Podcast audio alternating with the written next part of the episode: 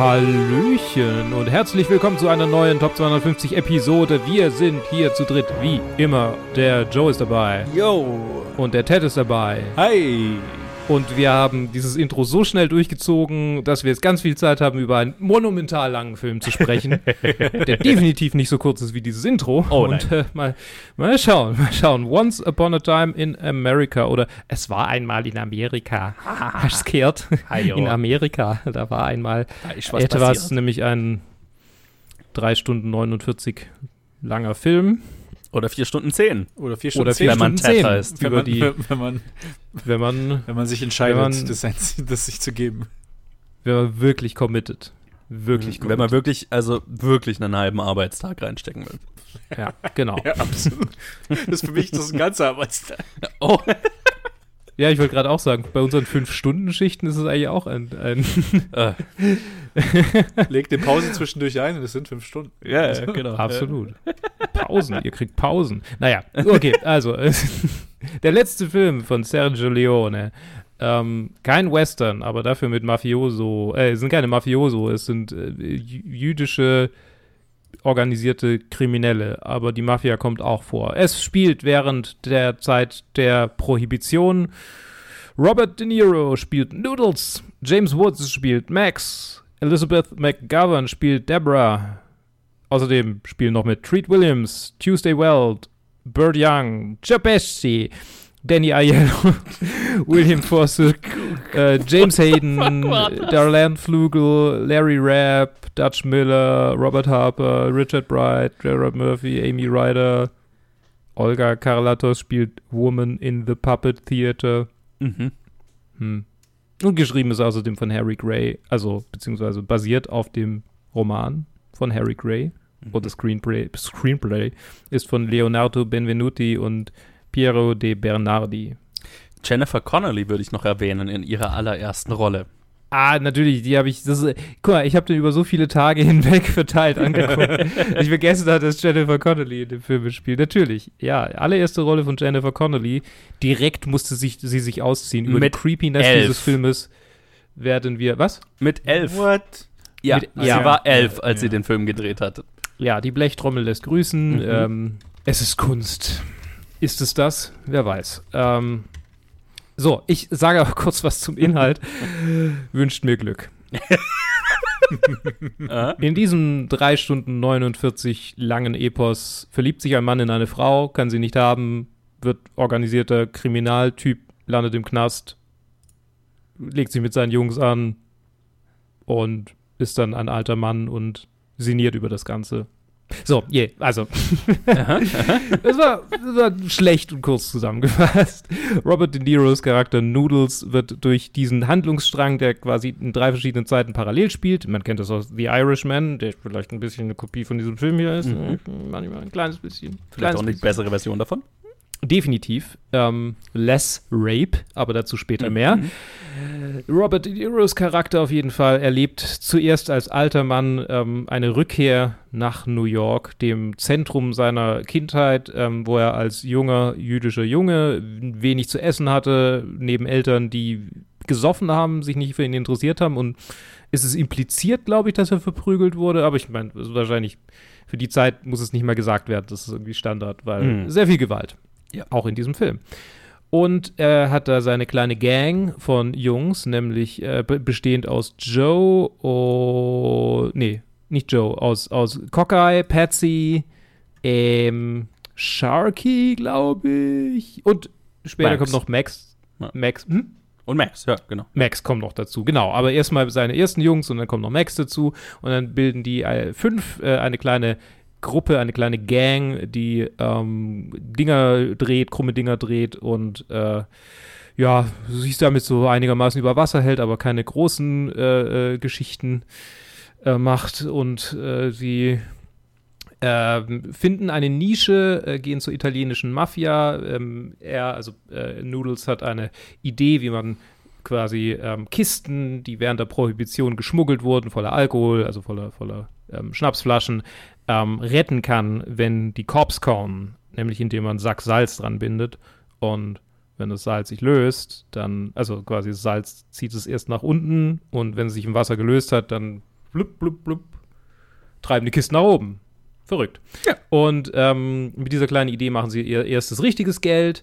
Äh, es gibt eine kleine Zwist, einen kleinen Zwist mit einem anderen Gangtyp. Parallel ist er verliebt in die ähm, Schwester von äh, Fat äh, Mo. Mo, genau, Fat, Dankeschön, Fat Mo. Ähm, äh, gespielt von Jennifer Connelly, Connelly, also die Schwester, nicht, nicht Fat Mo. Äh, und ähm, sie, sie ähm, geht dann, genau, und dann äh, haben sie eine Zwistigkeit mit einem anderen Gang-Typ und den tötet er dann. Und dann werden sie von Polizisten aufgegriffen, äh, also die greifen ein in die Szene. Er tötet oder verletzt auf jeden Fall einen der Polizisten schwer, landet dann im Knast, kommt aus dem Knast wieder raus. In der Zwischenzeit haben die anderen sich ein kleines Speakeasy aufgebaut, also so eine Untergrundbar ähm, im quasi unter dem Restaurant von Fat Mo's Eltern. Äh, die ähm, Gru- Gruppe ähm, die Gruppe ist jetzt ganz schön rich, äh, hauen ähm, angeführt, äh, nicht angeführt, aber auf, aufgetragen von Joe Pescis Charakter, einen Typen übers Ohr, killen den. Ähm, parallel haben wir wieder Flashbacks in die Gegenwart, wo er quasi ein alter Mann ist und mit Fat Mo redet und irgendwie versucht herauszufinden, warum er eigentlich jetzt nach New York wieder zurückgerufen wurde über eine ein bisschen kodierte Nachricht. Also irgendjemand aus der Vergangenheit ist wohl noch da. Und wir erfahren immer wieder, dass quasi eigentlich alle tot sind, außer Fat Mo und halt ihm von der ursprünglichen Gruppe. Ähm, und äh, genau, in einem, in einem Hausbrand umgekommen sind.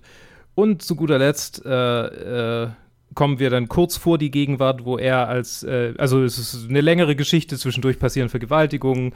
Sie haben immer wieder neue Schemes, versuchen verschiedene äh, Ideen umzusetzen. Am Ende landen sie dann bei einem Typen, der eine Gewerkschaft leitet äh, und da ähm, äh, Max nach und nach immer äh, rücksichtsloser und wahnsinniger wird ähm, und angestiftet von dessen zwischendurch Freundin, die er zuvor vergewaltigt hatte.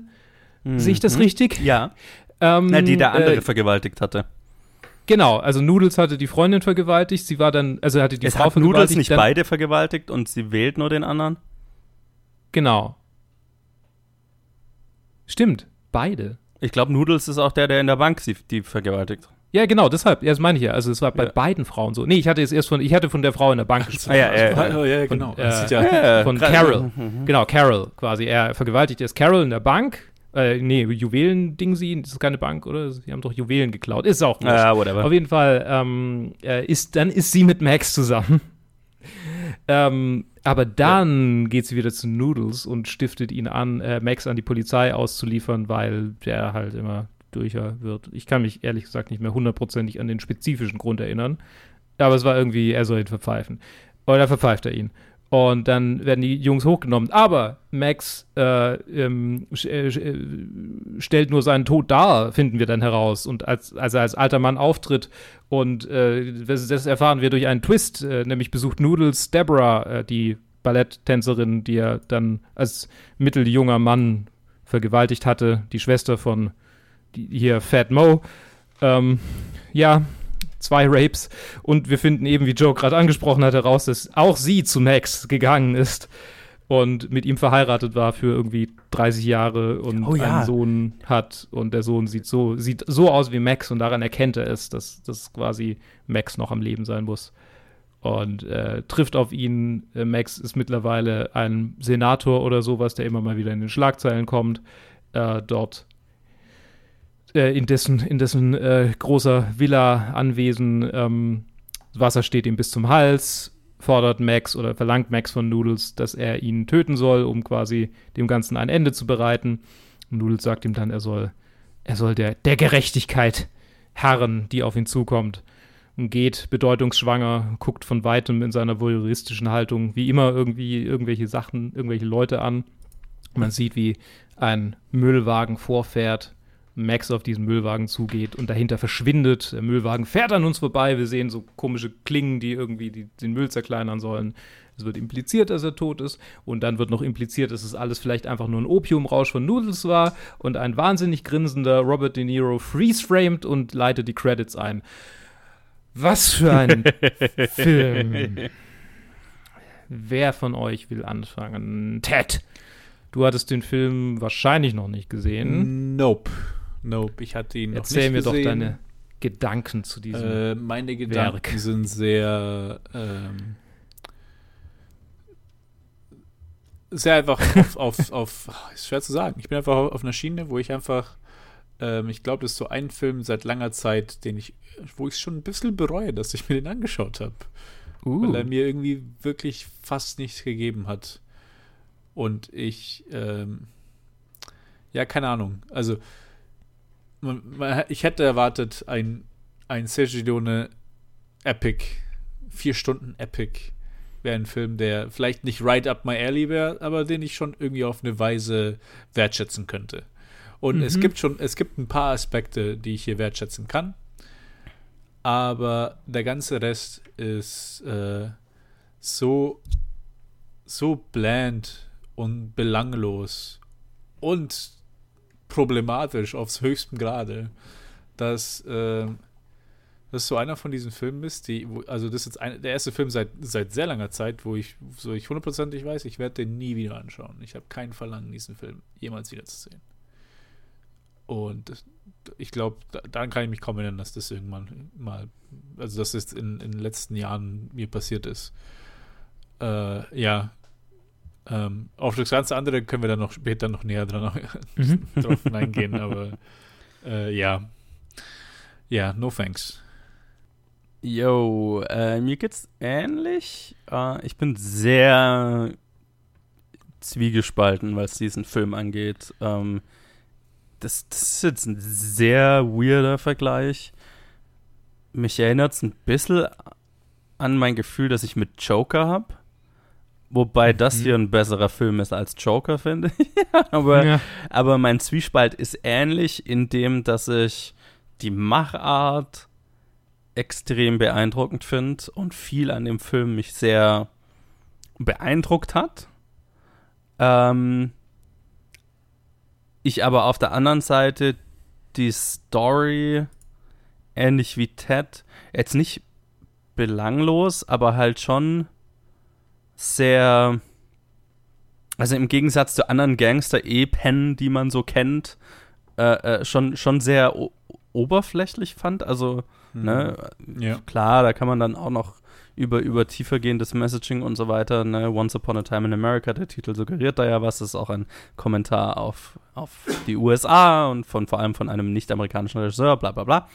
Aber schon verhältnismäßig oberflächlich ist vor allem, wie ich halt finde, dass es ein, äh, äh, dass der Film einen Blick auf seine Hauptcharaktere hat, den ich nicht teilen teilen kann und, und dass ich die Hauptcharaktere sehr anders sehe, als der Film sie sieht und dadurch halt die, der emotionale Arc für mich nicht wirklich funktioniert hat, ne? weil der Film halt ähnlich wie ähm, der deutlich, meiner Meinung nach deutlich bessere äh, äh, äh, The Irishman es ja um, also in der, in der Rahmenhandlung um einen alten Mann geht, der auf sein Gangsterleben zurückschaut und halt sehr äh, äh, regretful ist, also voller, voller äh, Reue.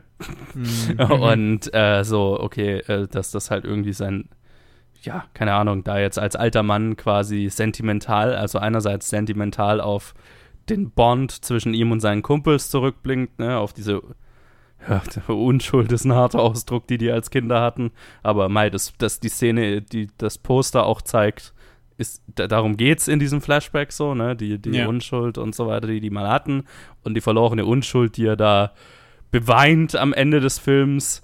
Ähm, ich aber halt einfach finde, dass kaum einer der Charaktere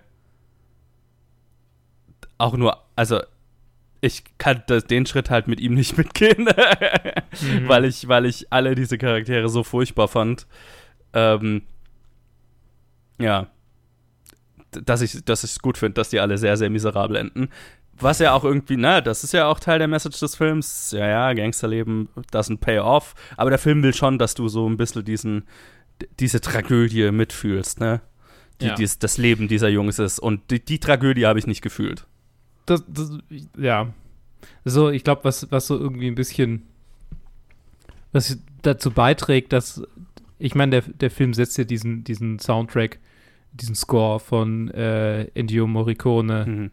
so ein. Ne? Also, Mhm. ich meine, Ja, der genau. Soundtrack ist ja sehr sentimental und auch melancholisch Mhm. und Mm, ja, äh, ja. dieses, Also, ich, ja. Da stehe ich zu meiner Letterbox-Review so, er verdient diesen Score. Also diese, diese Leute verdienen diesen Score nicht. Ja, ja. Also ich glaube, wir werden uns viel in diesem, in, in dieser Besprechung äh, äh, über ähm, darüber unterhalten, was gezeigt wird und wie der Film das sieht und wie es vielleicht auf uns gewirkt hat, so und oder wie, Mhm. wie wir das sehen. Ich glaube, das ist oft eine Diskrepanz und der Score ist dann ein ganz guter Indikator, wie der Film die Szenen sieht. Und dann kann man Ja. sich drüber unterhalten, ob das, ob man das selber, ob man das selber so mitgehen kann, wie der Film das gerne hätte. Ja.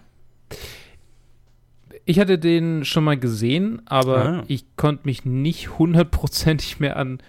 Ich konnte mich eigentlich an gar nichts mehr erinnern. Also ich glaube, ich musste ihn einfach irgendwie im Halbschlag. Also ich, ich würde nicht sagen, dass ich ihn wirklich gesehen habe. Er, er lief auf einem Bildschirm und ich war im Raum. So könnte man das beschreiben. Und ich meine, das ist halt auch so ein Film, den, den kannst du auch nicht wirklich so. Also, es gibt Filme, die kriege ich nebenher gesehen und dann kann ich dir hinterher sagen, worum es ging, aber das ist einer, der sollte man sich schon einigermaßen drauf konzentrieren, um dann hinterher so den Film gesehen zu. Ist einfach ein Ja, sehr ja, ja, visuell total. getriebener Film. Ja. Sehr visuell getriebener Film. So. Ähm, genau, diesmal habe ich ihn sehr konzentriert angeschaut und, und bewusst. Ähm, also, ich weiß nicht. Äh, die erste Stunde fand ich, glaube ich, ganz gut. Mhm. Aber nee, auch nicht komplett. Ich fand es eigentlich gut bis zu der Szene. Nee, ich fand es eigentlich. Hm. Es gab immer wieder Momente, wo ich dachte, okay, da könnte ich es mitgehen, wenn der Typ sich nicht schon als absoluter Übercreep ähm, Mhm. potenzieller Rapist und dann irgendwann tatsächlicher Rapist so herausgestellt hätte. Mhm. Also quasi vom ersten Moment an, in dem er mit einer Frau interagiert, was ja im Prinzip schon in den ersten, wahrscheinlich, also gefühlt fünf Minuten, aber es sind 20 Minuten in diesem Film. Ja. ähm, aber so in der ersten Szene passiert, ist ja, ne, wie er sich quasi als alter Mann dran erinnert, ach ja, wie war das damals, als ich dem Mädchen, äh, äh, das Mädchen ausgesch äh, äh, ge ähm, äh, halt gespannt, also wie, Mhm. wie ähm, voyeuristisch ihr beim Tanzen zugesehen habe. Also Mhm. es fängt schon einfach ein bisschen creepy an, Mhm. ohne sagen zu wollen, dass alle Männer, die als Jungs in der Mädchenumkleide äh, durch irgendwelche Wandschlitze geguckt haben, automatisch zu creepy Erwachsenen aufwachsen oder Sexualstraftätern. Aber in dem Fall ist es halt so. Naja, und äh, das ist ja wieder ein Fall von, äh, das ist ein Fall von, würde ich sagen, ähm, was zeigt der Film und wie sieht der Film das, ne? Ganz Also, genau. natürlich gibt es- als, ach ja, damals, als, Genau. seine, als seine, seine Liebe angefangen habe und yo. Genau, also äh, natürlich gibt es Jungs, die das machen und das ist nicht gut und jetzt ist halt die, das rein zu zeigen, ist ja nicht verwerflich. Aber jetzt Ja. ist eben die Frage, wie sieht der Film das? Und der Film sieht das als sentimenta sentimentale Rückerinnerung eines Mannes an die Liebe seines Lebens, wo er sie das erste Mal gesehen Ja. hat. Es ist, es ist, Ja. ein ich, ich habe gerade Ja. Buh. Mit Fuck dieser, this. mit dieser Diskrepanz musste ich gerade tatsächlich ein bisschen an Lolita denken irgendwie, Mhm. ne? Weil es ist auch so ein wie sieht, wie sieht der Film das und wie ist es, was ist es eigentlich? Mhm. ja, ja, total. Ja. Ach, ähm, ja, was, was kann man, was kann man, was können wir noch machen? Was können wir noch sagen über, über ihn? Außer, dass er einfach, ich meine, das ist wirklich so, in jeder Szene, in der eine Frau vorkommt, es gibt keine Szene, in der eine Frau vorkommt und er ist im Raum, bei der er nicht übergriffig wird. Ja, aber Fast also, keine. Dann, äh, ja, lass uns das zuerst bereden. Jede einzelne prominente Frauenfigur in diesem Film, und da gibt es nicht viele, äh, wird vergewaltigt oder erfährt irgendeine Form von sexueller Gewalt. Ja, Alle. ja, Ja, ja. Gibt drei Frauenrollen mit, mit, mit also drei Sprechrollen und äh, zwei davon Ja. werden vergewaltigt und die andere ist äh, quasi von, von Kindesbeinen an sexualisiert von der, von der gesamten Nachbarschaft und wird mehr und oder weniger Polizist. verkauft. Ich meine, sie erfährt sexuelle Gewalt. Sie, ja, sie genau, sie wird, äh, ja, hat Sex mit einem Polizisten zwar für Geld, aber ich meine, that's statutory rape. ja, That's ich meine, sie trafficking a benutzen, minor. ja, ja, Ich genau, meine, sie da haben sie ja schon, ich meine, da ist ja auch der Plotpoint, dass sie ihn damit quasi fangen. Oh, Ja. Du hattest Sex mit, mit seiner Minderjährigen. Ja. Ja, also ne, ich meine, das ist ja, das ist ja schon mal eine Statistik, die hat sich gewaschen, würde ich sagen. Also wenn das halt, ne, und ich meine, Sergio Leone ist nicht, also ne, auch in seinen anderen Filmen ist jetzt nicht gerade ein, ein feministischer Regisseur, um es mal, also ne, vorsichtig auszudrücken. Auch seine Westerns ja. sind voll von Frauen, die äh, irgendwelche Formen oh von Gewalt erfahren, aber das ist schon noch mal auf einem anderen Level. Einfach ja. so äh, und die, die zwei Vergewaltigungsszenen und übrigens eine, die fast eine Vergewaltigung ist. Ne? Ich weiß nicht, ob ihr das auch so gesehen habt, wo sie in diesem Krankenhaus sind und diese ganzen Babys vertauschen. Gibt es ja den einen Moment, wo diese Schwester reinkommt und sie allein im Raum ist mit einem ja. von den Typen. Und ich ja, habe ja, gedacht, nee, wir gehen jetzt nicht ernsthaft zu einer dritten Vergewaltigung und dann kommen die anderen dazu. Aber da ist das hingegangen. Ja, absolut. Das war seine Intention. Also, das ist halt einfach. Ja. Und das, das, der Film framet es auch schon so, ne? Es ist ja. eigentlich, du, du, du, du siehst, wie die Leute sich gegenüberstehen, so, it's gonna happen. Ja. Und davon ist halt eine Vergewaltigung als lustig gesehen. Ne? Und Weil, später bewitzelt, ja. Ja, ja, genau. Also mhm. die, die erste Vergewaltigung ist ja so inszeniert, naja, der macht es halt und dann findet sie es ja gut. Und dann mhm. später machen sie sich drüber lustig, so, und sie, äh, äh, äh, sie ziehen quasi den gesamten Akt in, ins Lächerliche, indem äh, äh, sie, sie, also, es ist, es ist so furchtbar, wenn man drüber nachdenkt, was sie mit ja. ihr machen, ne? Also, sie brechen in ihren Arbeitsplatz ein, vergewaltigen, also ein, er vergewaltigt unser Hauptcharakter, der ja. mit dem, der sentimental auf diese Aktion zurückblickt, vergewaltigt mhm. diese Frau, während er sie mit einer Waffe bedroht und ähm, natürlich mag, natürlich steht sie drauf, natürlich. Und dann äh, später, als sie äh, äh, äh Sexarbeiterin ist, ähm, kommt diese gesamte Truppe Männer zurück und äh, als Witz, also ne, retraumatisiert sie, indem sie alle sagen, hey, äh, erkennst du uns wieder? Aha, lass uns unsere Masken anziehen, um dich an also ne, wenn es jetzt nicht dieser Film wäre, an den schlimmsten Tag deines Lebens zurückzuerinnern. Ja, und dann lassen wir Film alle, wär, ja. genau, und dann lassen wir alle die Hosen runter und machen ein Spiel daraus. Erkennst, du, den, erkennst du deinen Vergewaltiger wieder? What the fuck? Yeah. What the fuck is happening? Also, das war halt und natürlich, aber ne, weil es halt von einem Mann geschrieben ist, spielt sie mit und findet es halt geil und äh, wählt dann einen von ihnen aus, der jetzt nicht der ist, der sie vergewaltigt hat, aber mit dem sie dann zusammen ist, bis er sie extrem gewalt, also gewalttätig behandelt und sie wegschickt. Als Zeichen der Loyalität gegenüber seinen anderen Jungs. Also sie ist halt einfach nur so ein Spielball die ganze Zeit. Ja. Wow. Und der Film frames halt nicht als der Film findet es ja lustig. Ja. Also, ne, das ist auch das wieder halt, so ein ja, Fall, ne? Also Ver Vergewaltigung, äh, also prinzipiell erstmal eine Vergewaltigung zu zeigen, ist, ist krass, aber gibt, ist nicht ausgeschlossen, dass das funktionieren kann und dass das, äh, dass das angebracht ist, aber es ist halt, wie sieht der Film das? Der Film findet es ganz schön lustig. Ja, ja. Die, das Framing und diese Sentimentalität, die ja über, über den ganzen Film irgendwie gestreckt ist, wie er sich daran zurückerinnert, macht es dann einfach nur ekelhaft. Ja. Also das, das ist eigentlich das, das, das, das Schlimmste, der schlimmste Teil für mich. Und dann gibt es ja noch die andere Vergewaltigung, wo unser Hauptcharakter die Liebe sein, die angebliche Liebe seines Lebens vergewaltigt, weil sie halt mhm. beschließt, ähm, nicht mit ihm zusammenzukommen, nachdem sie ihn als Kind kurz gekannt hat und dann nach äh, was weiß ich, 20 Jahren, 30 Jahren wieder das erste Mal wieder sieht und ähm, er total in seiner Ehre angekratzt ist, dass sie nicht sofort Hals über Kopf mit ihm äh, dass sie, ihr, dass sie, dass sie ihr eigen, ihre eigene Karriere nach, nachgehen will. Ja, ja. Vor, allem, weil, weil, weil sie ja dann noch zu ihm sagt, also wenn ich mit dir zusammenkommen würde, du würdest mich einschließen. You would lock me in a cage, sagt sie ja. ja Und ja. Er, er, er, er bestätigt das. Er, würde, er, er sagt ja, ja, ja, würde ich machen. Aber, aber das wäre ja okay so. Und, weil sie die, weil sie es wagt, das nicht zu wollen, nicht seine Gefangene sozusagen zu sein, äh, vergewaltigt er sie. Und als er sie dann als alter Mann wieder trifft, reden sie nicht drüber. Und das ist so geframed, ah, er trifft seine große Liebe wieder und die haben ja so eine tragische Vergangenheit und das ist die Stimmung, mit der der Film das sieht. Das, ich habe also, gerade über, ich habe gerade über, sorry, tut mir leid, ich habe gerade nee, nee, über nee. Ähm, mach du, mach du. Filme und unreliable narrators nachgedacht. Mhm. Und man könnte ja argumentieren, dass dieser Film komplett aus seiner Sicht besteht. Weil es sind Flashbacks. Wir erleben, es ist quasi er als alter Mann und er denkt zurück. Und wenn er zurückdenkt, dann sind das Ereignisse, die wir quasi durch seine Augen sehen. Mhm. Das macht es nicht besser, dass wir diese Dinge sehen, aber ich glaube, noch dazu mit dieser zweiten Ebene, dass es sein kann, dass es alles einfach nur in einem Opiumrausch irgendwie ähm, zusammengesponnen ist. ähm, aber jetzt mal, das, das, Also- das ist mal außen vor.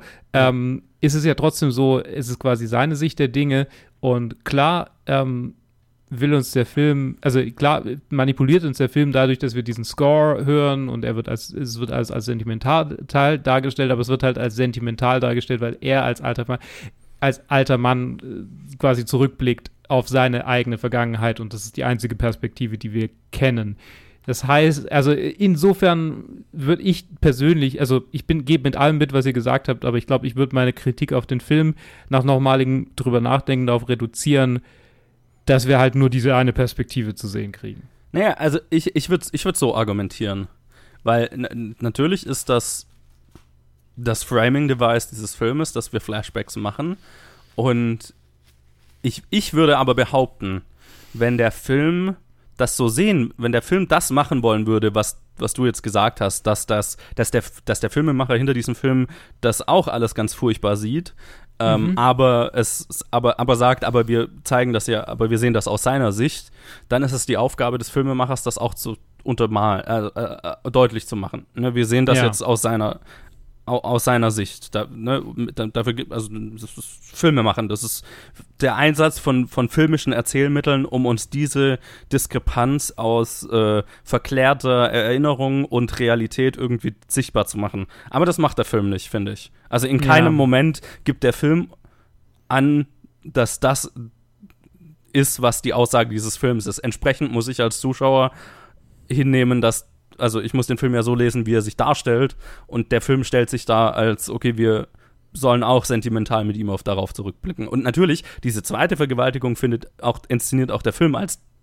nicht gut. Ne? Mhm. Also die findet, die erste Vergewaltigung findet der Film ganz schön lustig. Die zweite Vergewaltigung ist sehr, sehr düster inszeniert und auch, ähm, also da kann man sich dann auch drüber unterhalten, ähm, ob das so inszeniert werden muss, aber jetzt zumindest von der filmischen Intention ist diese als negativ geframed und wir und, und auf ihr Leid so, ne? Also es ist fast schon äh, Misery Porn, würde ich es fast nennen, wie sehr der Mhm. Film ihr Leid inszeniert währenddessen. Ne? Also es ist fast schon ja. es ist fast schon exploitative, wie sehr wir auf ihr, äh, wie sehr der Film das in, in die Länge zieht und, und, und, und draufhält, sozusagen. Also, aber in dem Moment, wo, wo, wo er aus dem Auto aussteigt und sie quasi zurücklässt, bleiben wir bei ihm und er blickt in den, in den Sonnenaufgang des neu anbrechenden Tages und reflektiert über das, was er gerade gemacht hat. Wir verlieren sie komplett. Äh, Sie Ja. ist komplett aus unserem Blickfeld verschwunden, bis er sie als alter, als alter Mann wieder sieht. Also, ähm, ja. Auch wenn der Film das als negativen Moment sieht, sieht er es als aus seiner Sicht. Ne? Das ist ein, ein, ein, wo er mal die Kontrolle verliert und das ist negativ für ihn. Ist so das Framing, das der Film wahrnimmt in dem Moment, würde ich argumentieren. Ja, Ja. ja, ja ich würde ich würd eher dem, dem Joe da zustimmen. Ich finde, theoretisch ist es eine Möglichkeit, den Film so zu lesen, mit unreliable, unreliable Narrator. Natürlich. Ähm, aber ich finde, äh, ich finde, man sollte das nicht irgendwie als Konzept sehen, das man auf einen Film übertragen kann. Ich finde Unreliable Narrator, das ist etwas, was mit, sehr, mit Intention ein Film daraus äh, entsteht.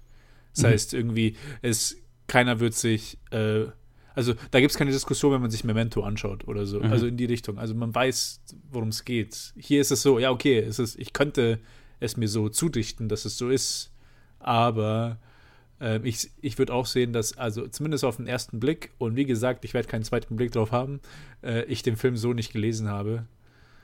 Ähm, Also ich würde sagen, der Film gibt dir keinen, an, kein, keinen Moment, keinen Anhaltspunkt, dass so, ja, ja. da, da, dass er so gelesen werden will. Hab, hab ich nicht drin erkannt, zumindest. Okay, ich meine, also ich hatte es bisher auch nicht so gesehen, aber als Mhm. ich euch zugehört habe, habe ich gedacht, vielleicht kann man das ja so sehen. Ich, äh, äh, also ich würde sagen, äh, man kann das absolut so sehen. Ähm, ich, das ist ja auch, Interpretation ist ja auch frei. Ich würde halt nur sagen, der Film, wenn, wenn ich den Film auf seiner Ebene abhole, dann muss ich ihn, glaube ich, so lesen, wie ich ihn letztlich gelesen habe. Nämlich, dass er Mhm. das so sieht, wie ich es jetzt halt gerade beschrieben habe, die, diese Ja. Momente. Weil, weil, weil so inszeniert das hier halt. Das ist ja auch, ich meine, wir haben, wir hat, jetzt, jetzt mal hier äh, Devil's Advocate, ne? Selbst wenn wir, wenn, wenn wir jetzt sagen, okay, Sergio Leone, F äh, Feminist in Chief, ähm, Mhm. wollte einen Film darüber machen, ähm, wie, wie also ne, wie furchtbar das äh, äh, Frauenbild dieser Jungs ist und so weiter. Dann würde ich auch sagen, hat er als Filmemacher insofern versagt, als dass er das, also dass die andere Les Leso Lesweise seines Films die offensichtlichere ist und dadurch halt auch, also ne, so, so gelesen wird. Also dann hat er, dann hat er das auch nicht gut gemacht. Das ist ja auch was, worüber wir uns bei Fight Club oder auch bei American History X unterhalten haben, so ähm, äh, äh, äh, in, inwiefern hast du deine, also bist du mit deiner Satire oder, oder Kritik äh, vom, vom, vom Original nicht mehr unterscheidbar? So, macht das Sinn? Ja, ja, Ja. absolut. Ne, also ja. ist, ist, ist Fight Club faschistisch oder, oder satiriert es Faschismus? Oder ist American History X äh, ein Pro-Nazi-Film oder ein Anti-Nazi-Film, der halt, ja, genau, das, das so darstellt? Ich stimme komplett zu. Also ich bin auf der Ebene, wo ich den Film einfach nicht so. Ich kann es theoretisch sehen, aber ich lese ihn nicht so. Und ich, Ja. ich sehe da auch keine Intention dahinter, dass er so gelesen werden soll. Tatsächlich ist diese, diese letzte Szene, ich habe es gar nicht so gesehen als, als Opiumrausch. Ich dachte, das wäre einfach nur so, okay, wir springen jetzt nochmal 30 Jahre zurück. Mhm. Also wirklich 30 Jahre einfach nur zurückgesprungen und erleben ihn halt nochmal mittendrin, wie er schon, wie er schon als Gangster eigentlich davon weglaufen will. Also, Also, äh, um das zu ja. unterstreichen, den Punkt von der, von der, vom, vom Regret, um es, um es mal so zu nennen. Ich habe es jetzt auch nicht so gelesen, dass das irgendwie suggerieren könnte, dass der ganze Film Opiumrausch ist, sondern mehr so, okay, der, der Film endet quasi, das ist das Letzte, was ihm bleibt. Ne, sein, alles, alles in andere in seinem Leben ist so ruiniert, er hat eigentlich nur noch den Ausflug in die Drogenwelt, in, in das künstliche Flüchten aus seinem furchtbaren Alltag, sozusagen. Ein, eine Sache hätte ich nämlich noch zu dem, zum Frauenbild dieses Films zu sagen, äh, um, um, um das, was ich vorhin gesagt habe, nochmal zu unterstreichen. Nämlich, wenn man sich die weiblichen Charaktere dieses Films äh, äh, anschaut, dann ist es halt ein Film, der ganz klar in dieses super toxische, klassische filmische Frauenbild verfällt, von wegen, Frauen sind entweder Hure oder Heilige. Ne? Du hast die eine Nebencharakterin, die quasi so die Hure des, der Nachbarschaft ist, ne? die, die fällt da in, in diesen Bereich.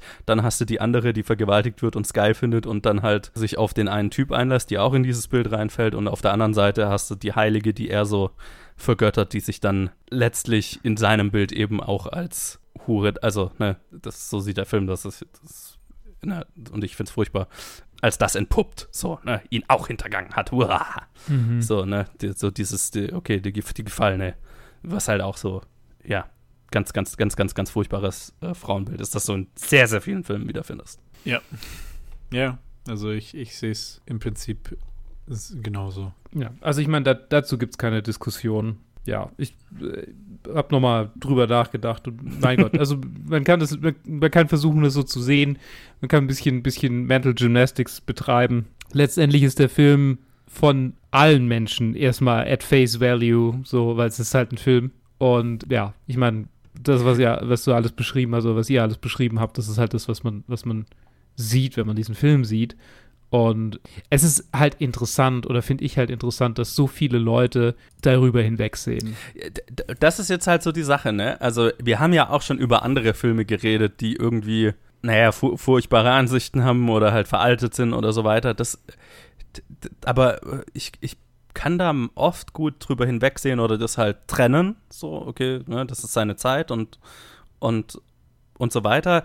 Der Film geht halt so weit. Also, äh, und, und, und so ist so übel. Und gibt ja auch noch andere Szenen, ne? Also die, Mhm. und die Hauptcharaktere sollen ja auch übel sein. Ne? Also das muss man natürlich, also das darf man natürlich auch nicht verwechseln. Aber äh, der, der, der geht halt so weit mit den, mit den üblen Sachen, die die machen, dass ich Ja. gefühlt das auch. Nee, also selbst in der selbst für die Zeit übel finde. ne, macht das Sinn? Also klar, okay, ein Gangsterfilm aus den, aus den 80ern, ich erwarte kein gutes Frauenbild in diesem Film. Völlig klar, völlig klar. Ja. Haben wir ja auch, ne, Godfather und nicht. Aber dieser Film springt so übel mit den Frauen in dem Film um und ist halt gleichzeitig so sentimental, äh, äh, was, was unsere Hauptcharaktere angeht oder unseren Hauptcharakter hauptsächlich angeht. Das, das geht halt dann auch in meinem Hirn nicht mehr zusammen. Mhm. Ne, Das kann ich einfach mit dem Film dann nicht mitgehen. Ja, ich, ich würde ich würd, ich würd zustimmen, aber für mich kommt da noch eine andere Ebene noch hinzu, wo, also es werden schon irgendwie viele Leute äh, irgendwie was aus dem Film ziehen können, um drüber hinwegzusehen, weil oft ist Tatsache ist, dass je besser ein Stück Kunst ist, desto mehr hat man den Drang über über die verwerflichen, über die verwerfliche Seite hinwegzusehen. Absolut. Das ist, bei, das ist bei allen Sachen so. Ob das jetzt auf einen bestimmten Film bezogen ist oder nur auf den bestimmten Künstler. Jedes Mal passiert das nicht. Ob das, und nicht mal Künstler, ob das, ob das Sportler sind. Also die Tendenz der Gesellschaft ist immer, je, je talentierter jemand ist, desto mehr lässt man ihn durchgehen, weil man, weil man, weil man es einfach macht. Also deswegen, es ist, es ist immer so eine Sache, es, ich finde, es ist immer so eine Case-by-Case-Basis und es, es, Mhm. es scheint, als ob einfach viele Leute hier ähm, so viel aus dem Film ziehen können, dass sie, dass sie das halt drüber hinwegsehen. Oder vielleicht es genug Leute gibt, die das vielleicht gar nicht mal so schlimm finden. Also das ist ja auch, das ist ja auch eine Möglichkeit. Wir sind ja bei weitem nicht in einem, auch in einer Zeit, wo wir sind im Zeitalter der, der Pickup-Artists und Alphas Ja, ja. und Omegas und Incels, also Das ist Zeit von- weiß ich glaub- Gott, ich glaub, Gott kann man das nie raus. von Also- manchen Leuten Ja. als, als, äh, sogar als idolisierend irgendwie, dass sie das betrachten. Ja. Ja, ja Ähm, mit Sicherheit. Aber ich, ich würde gar nicht mal behaupten, dass das die Mehrheit ist, die, Nee, nee. die, die das gut finden. Ich glaube einfach, die Mehrheit der Leute haben halt den emotionalen Arc mitgetragen. Ja, Ähm, ja, das würde ich und, sagen. und, und, und, und da- das muss man halt auch dazu sagen. Also es ist jetzt nicht, dass ich den Film irgendwie deswegen, nur wegen dem, der, der, dem Behandeln der weiblichen Charaktere, dass das allein jetzt ähm, mich davon abgehalten hat, den emotionalen Arc mitzugehen. Ich fand den emotionalen Arc an sich schon nicht stark und dann sticht Ja. das natürlich viel mehr raus. Genau, genau. Das, das, wär, das war genau auf dem Punkt, wollte ich jetzt raus. Ah, Weil okay. das ist genau, das ist, das ist genau das, was bei mir, was mein Problem ist, weil auf der einen Seite, ähm, genau, es gibt die Leute, die halt den restlichen Film so stark finden, dass man das halt nicht beachtet, aber für mich ist Ja. es ein Film, der, den ich nur wertschätze auf einer rein technischen Ebene. Mhm.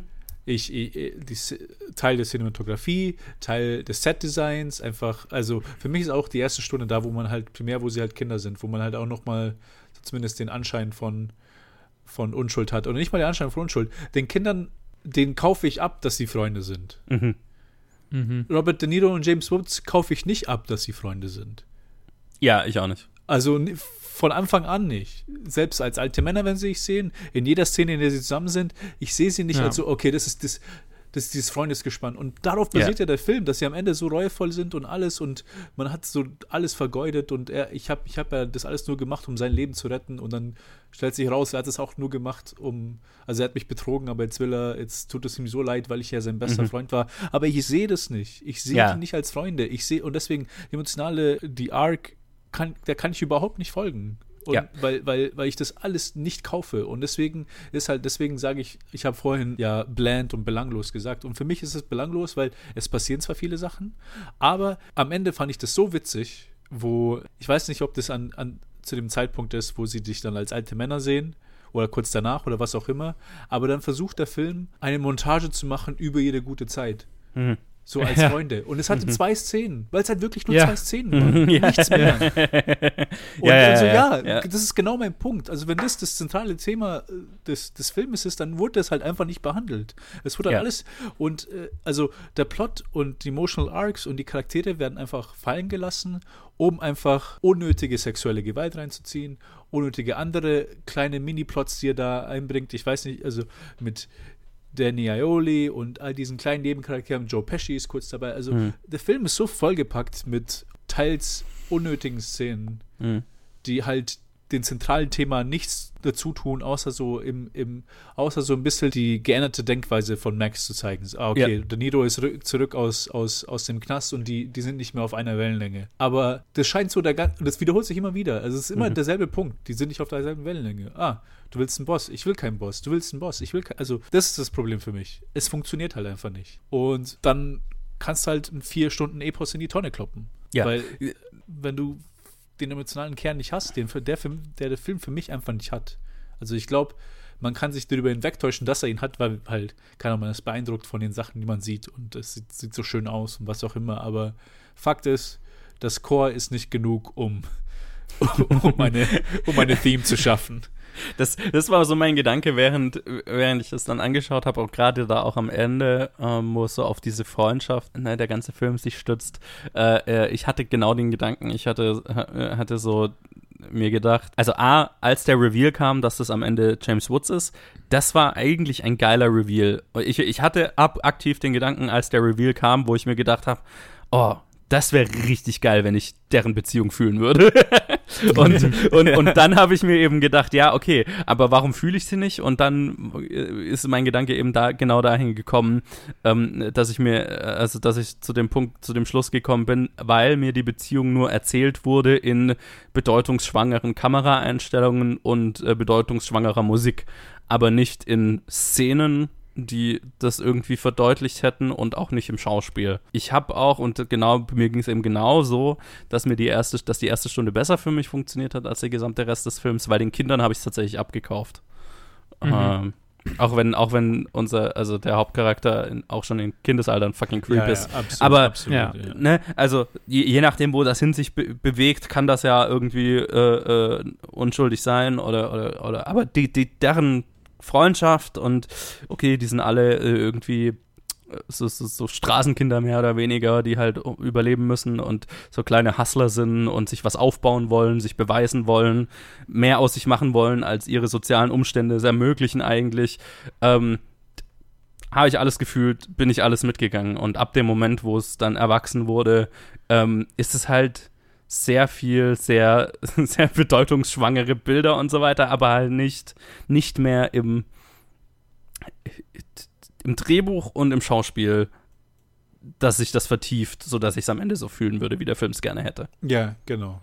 Also absolut. Du hast ja die, also jetzt auch mit der, am Ende diese Szene erwähnt, als alte Männer mit dem Reveal und dann, dann soll es ja nochmal so, so richtig äh, impactful werden, indem er ihn, er, fragt ihn um ihn, dass er ihn umbringt, Mhm. weil er keinen Ausweg hat und er weigert sich und nennt ihn die ganze Zeit Mister irgendwas, um einfach Mhm. diese Distanz zu halten. Aber die Sache ist, für mich sind das zwei Fremde. Also, Ja, ja, ja, genau. das sind ja. keine besten Freunde für mich. Deswegen, also ich, ich habe es gar nicht gefühlt. Und deswegen auch, wo er sich dann, äh, wo es impliziert wird, dass er sich in diesen äh, Müllzerkleinerer reingeschmissen hat, dann dachte ich mir so, ja, okay. Mhm. ja, das, ja, ja. Ähm, ja, deswegen, keine Ahnung. Die Sache ist, wenn ich, wenn wir, wenn, man sich diese eine Szene anschaut, die auch im Plakat ist, die ungefähr so das Beste ist, was, was, was der Film gemacht hat. Hm. Allein cinematografisch und auch all, emotional.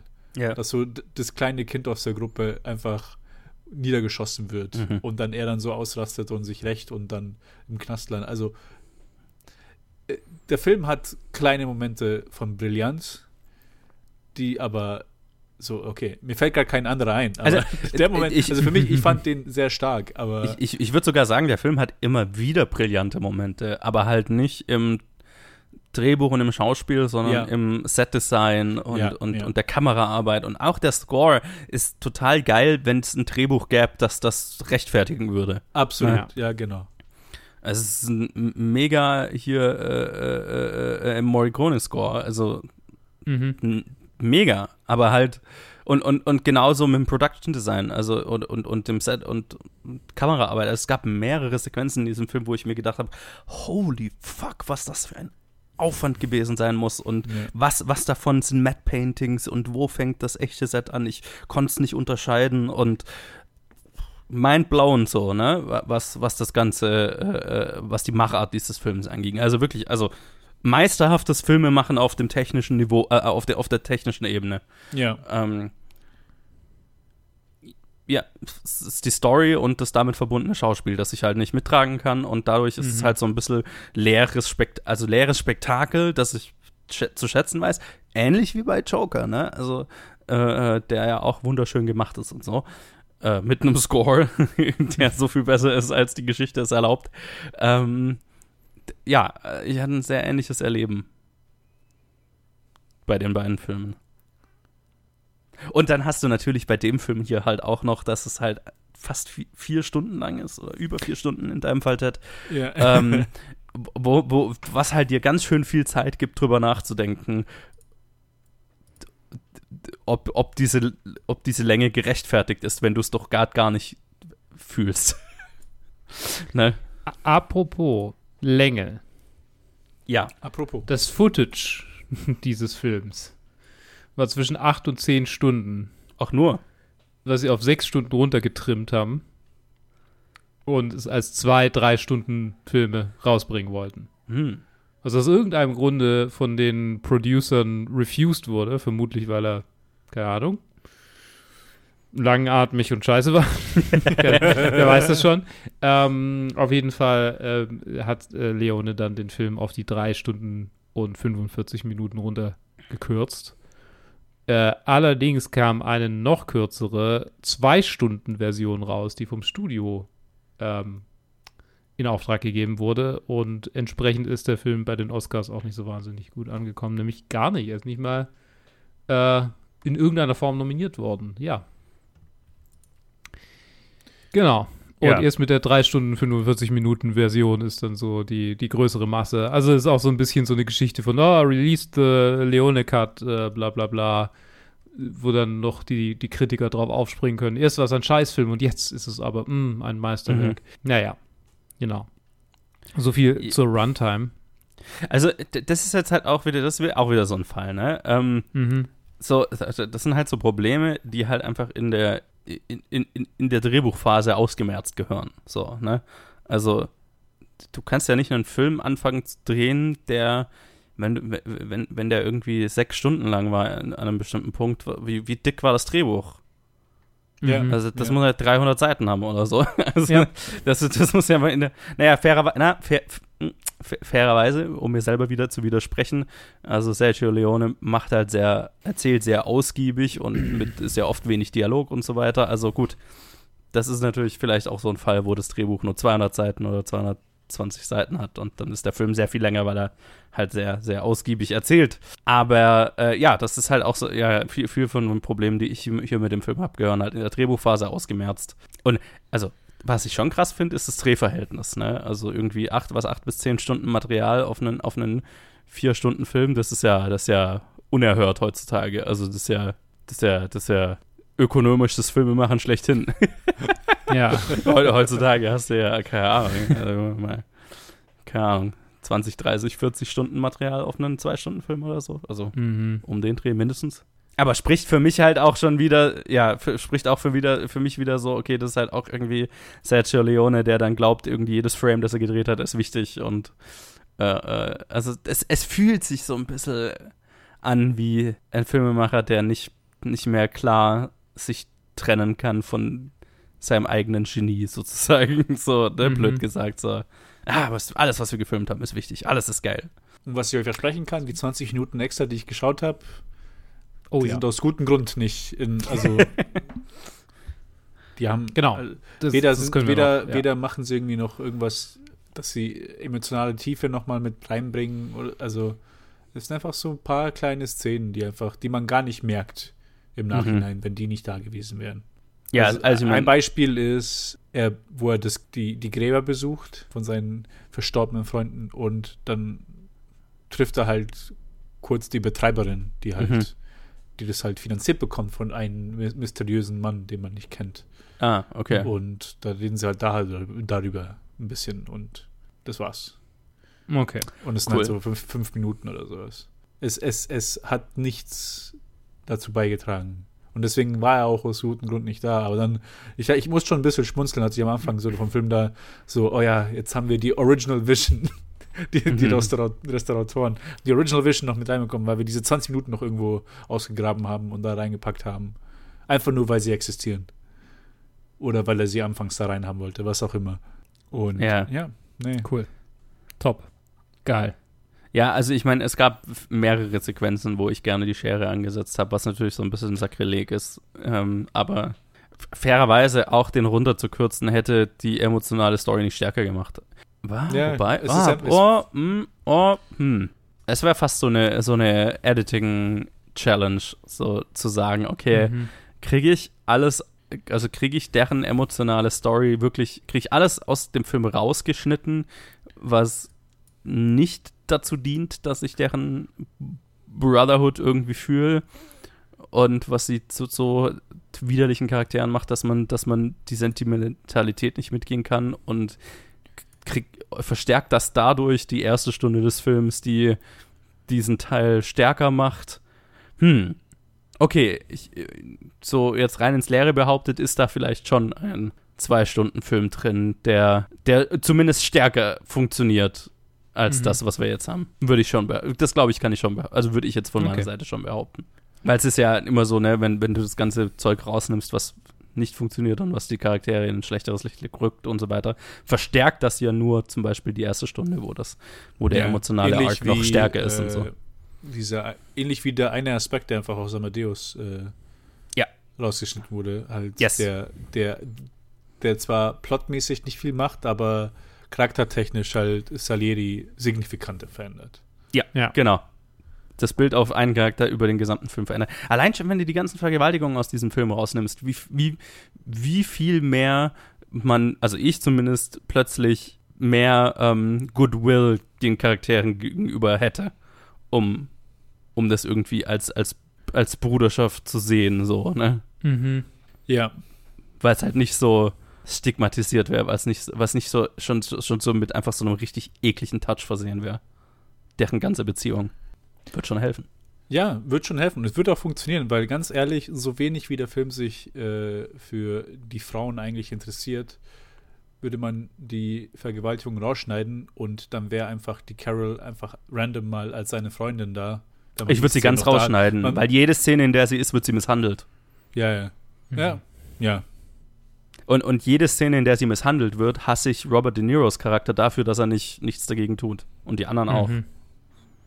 Also das, das färbt ja nicht nur zeichnet es Max schlecht als derjenige, der sie misshandelt, sondern auch die anderen, weil sie es mitmachen und dann ihn hinterher feiern. Ne? Weil, weil die, wo er sie dann, wo, wo, wo Robert De, wo, wo er Robert De Niro ankackt, weil er sich von einer Frau hat quasi gegen die, also ne, er, er hat sich ablenken lassen durch eine Frau und dann sagt Robert De Niro irgendwie, ja, ja, aber was macht sie dann hier? Und dann ist er also so ein, ein einfach ein, ein Paradebeispiel für einen abusive Boyfriend. Mhm. Holy fuck, was ein übles Arschloch. Und dann ne, schreit er sie zusammen und, und schmeißt sie raus. Und hinterher high-pfeifen sie sich mehr oder weniger alle. Und ja, jetzt sind Ja. wir ja wieder alle zusammen. Wie geil sind wir so, ne? Jetzt haben wir endlich keine Ablenkung mehr durch die, durch die blöden Mädels. So, wow. Also, das Ganze macht, das, das macht alle Charaktere so viel ekliger. Ich würde das alles kicken. Und dann verlierst du natürlich noch einen weiblichen Charakter, aber Ja, nee, ich kann es schon sehen. Ich kann es total sehen. Und mal abgesehen davon gibt es hier sehr, gibt's viele so kleinere äh, Szenen, wo sie halt viele, also keine Ahnung, halt die Nebencharaktere, die ich halt erwähnt habe. Diese kleine Szene Ja. mit Joe Pesci, Danny Aiello und auch andere kleine Sachen, die, Mhm. die so aufgegriffen werden, aber dann wieder fallen gelassen werden. Und dann so, ja, okay, hat, also, hm. Ja, ja, das mit Danny Aiello, äh, das, das würde ich, also alles, was sie als Kinder irgendwie an, an, an, an, an, an äh, äh, Hustles, an, an, also wie sie sich da hocharbeiten sozusagen, das, das, das hat für mich eigentlich nahezu alles funktioniert. Also das würde ich alles Ja. dran lassen.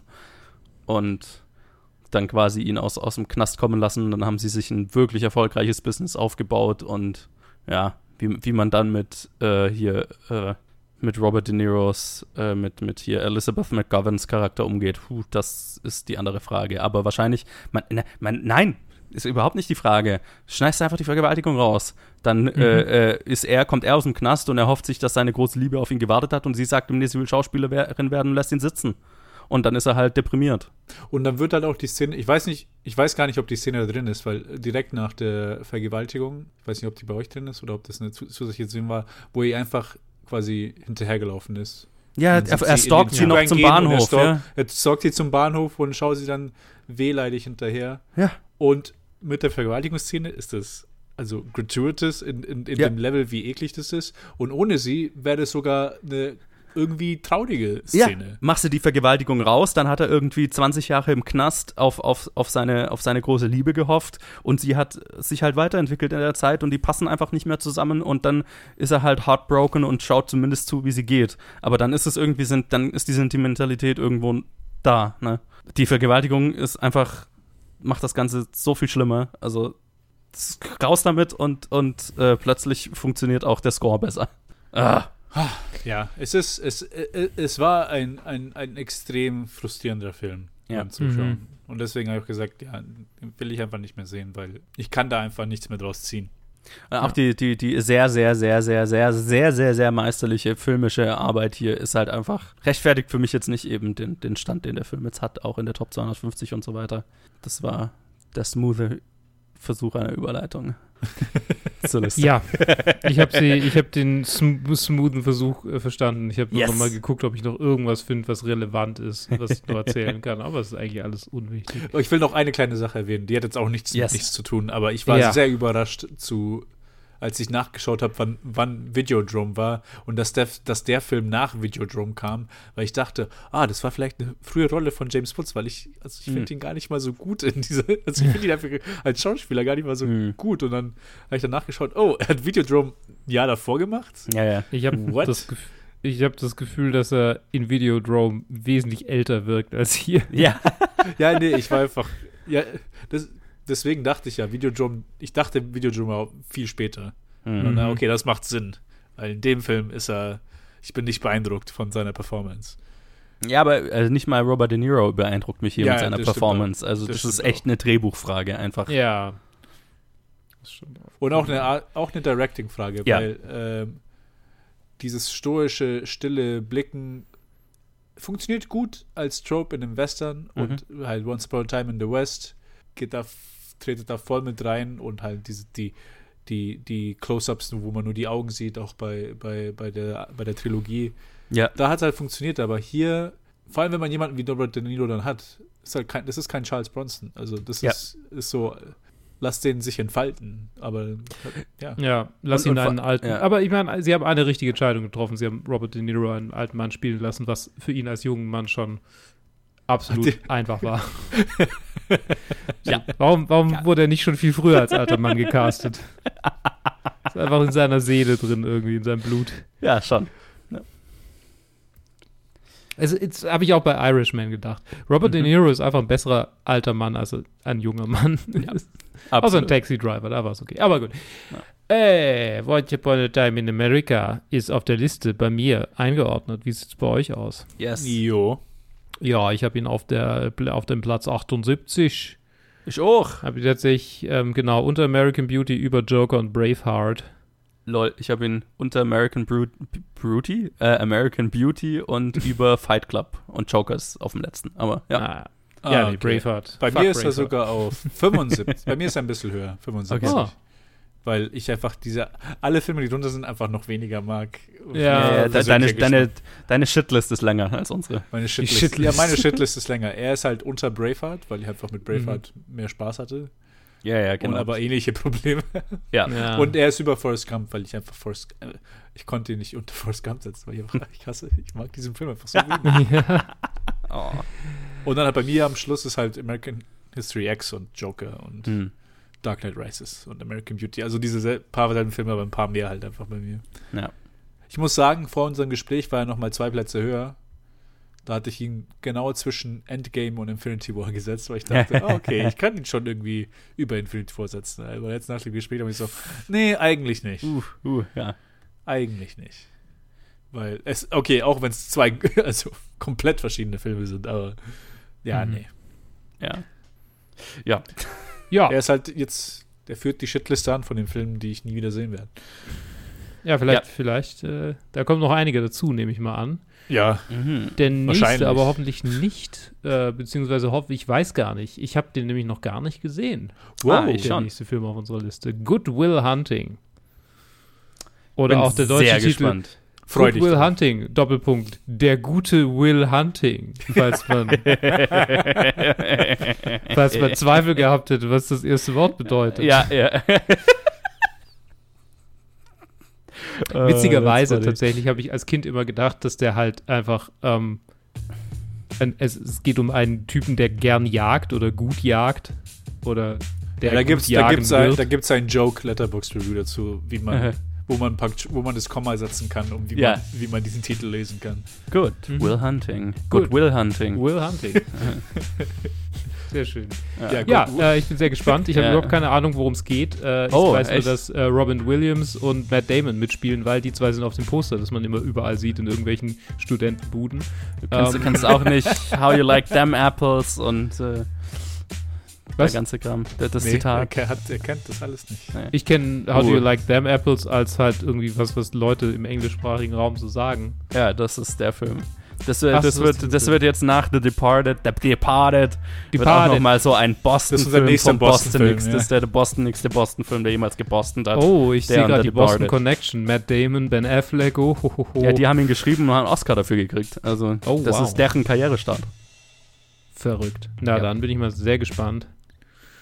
Und, Aber haben sie ihn wirklich geschrieben? Uh, Trivia. oh, Oh shit. Oh, du okay. greifst schon vor. Ah, jetzt, Sorry, bin ich, jetzt, bin ich, jetzt bin ich gespannt auf die nächste Aufnahme. Okay, dann äh, ich auch. Und, äh, aber bis dahin, vorher muss ich noch anschauen. Äh, und ihr auch.